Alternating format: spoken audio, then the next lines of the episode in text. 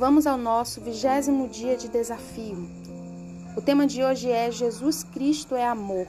A palavra de Deus diz na carta aos Romanos, capítulo 5, versículo 6: Pois, quando ainda éramos fracos, Cristo morreu a seu tempo pelos ímpios.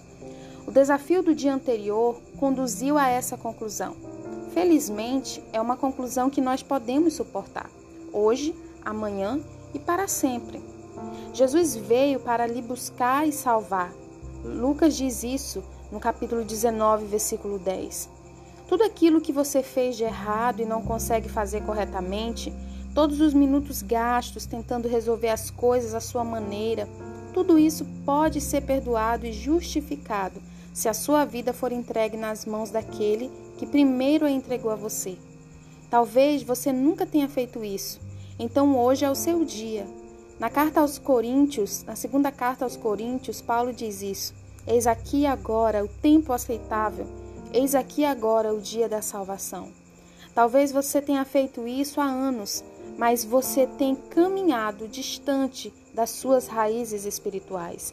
Então, arrependei-vos, pois, e convertei-vos para que sejam apagados os vossos pecados, de sorte que venham os tempos de refrigério da presença do Senhor Atos 3:19.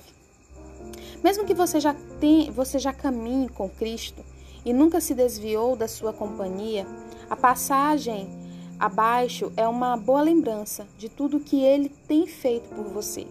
A Bíblia diz que já nascemos pecadores. Salmos capítulo 51, 5 diz isso: Eis que eu nasci em iniquidade e em pecado me concebeu minha mãe.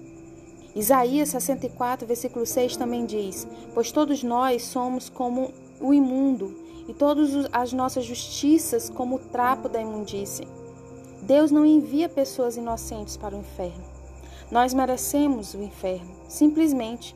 Não somos bons o suficiente para vivermos com esse Deus puro e santo. Mas, todavia, entretanto, nisto se manifestou o amor de Deus para conosco em que Deus enviou seu Filho unigênito ao mundo, para que por meio dele vivamos. Está lá em 1 João, capítulo 4, versículo 9. Que embora sendo Deus, não considerou-se ser igual a Deus, era algo a que devia pegar-se, mas esvaziou-se a si mesmo, vindo a ser servo, tornando-se semelhante aos homens, e sendo encontrado em forma humana, humilhou-se a si mesmo, mês e foi obediente até a morte e morte de cruz. Filipenses, capítulo 2, versículos 6 e 8. Em 1 Pedro também diz: levando ele mesmo no, os nossos pecados em seu corpo sobre o madeiro, para que mortos para os pecados pudéssemos viver para a justiça, e pelas suas feridas fostes sarados. Através de sua morte, ele mudou a nossa realidade que era uma realidade de desprezados e sem valor. Se alguma vez você já se sentiu assim, foi porque não olhou para a cruz. Ele provou o seu amor por você naquela cruz. Amor como este não pode ser completamente compreendido. Em Romanos capítulo 5, versículos 7 e 8 diz assim: Porque dificilmente haverá quem morra por um justo pois poderá ser que pelo homem bondoso alguém até ouse morrer. Mas Deus dá prova do seu amor para conosco, em que quando éramos ainda pecadores, Cristo morreu por nós. Nem pode ser adquirido por esforços, né? A Bíblia também diz em Romanos capítulo 6, versículo 23, porque o salário do pecado é a morte, mas o dom gratuito de Deus é a vida eterna em Cristo Jesus, o nosso Senhor.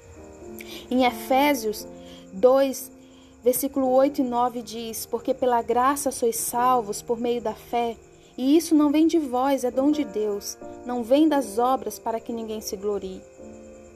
Em Romanos, capítulo 10, versículo 9 e 10, nós percebemos que necessitamos receber esse amor, pois Paulo diz: porque se com a tua boca confessares a Jesus como Senhor e em teu coração creres que Deus o ressuscitou dentre os mortos, serás salvo. Pois é com o coração que se crê para a justiça e com a boca que, fa que se faz confissão para a salvação. E quando recebemos essa nova vida e este amor como nossa própria vida e nosso próprio amor, nos tornamos livres para amar. Mas amar de formas que antes para nós era impossível. A Bíblia diz que nisto nós conhecemos o que é o amor. Porque Jesus Cristo deu a vida por nós e devemos dar a nossa vida por nossos irmãos. E este é o mandamento que creamos no nome do seu Filho Jesus Cristo e que nos amemos uns aos outros, como ele também nos ordenou. Está lá em 1 João capítulo 3, versículo 16, 23. Em 1 João capítulo 4, versículo 8 também diz: Aquele que não ama não conhece a Deus, porque Deus é amor. Amados, ele estava disposto a lhe amar, mesmo você não sendo merecedor, mesmo quando você não retribuía amor. Ele pode ver todas as suas falhas e imperfeições e mesmo assim escolheu amar você. O seu amor, ele sofreu o maior sacrifício para suprir a nossa maior necessidade. Como resultado, você é capaz, através da graça, de caminhar na plenitude e na bênção do seu amor, agora e para sempre. Isso significa que agora você compartilha desse mesmo amor com o seu cônjuge. Você é capaz de amar mesmo quando o seu amor não é correspondido. Você pode ver todas as falhas e imperfeições dele e ainda escolher amá-lo. E apesar de não poder suprir as necessidades dele, como Deus pode, você pode se tornar instrumento de Deus para suprir as carências do amor na vida dele. Como resultado, ele pode caminhar na plenitude e na graça do amor, agora e até a morte. O amor verdadeiro, ele só é encontrado em Cristo. E depois que você recebe o seu dom da vida, da nova vida, entendendo e aceitando a morte de Cristo em seu lugar e o perdão pelos seus pecados, você finalmente estará pronta para viver o desafio de amar. Amém? Até amanhã.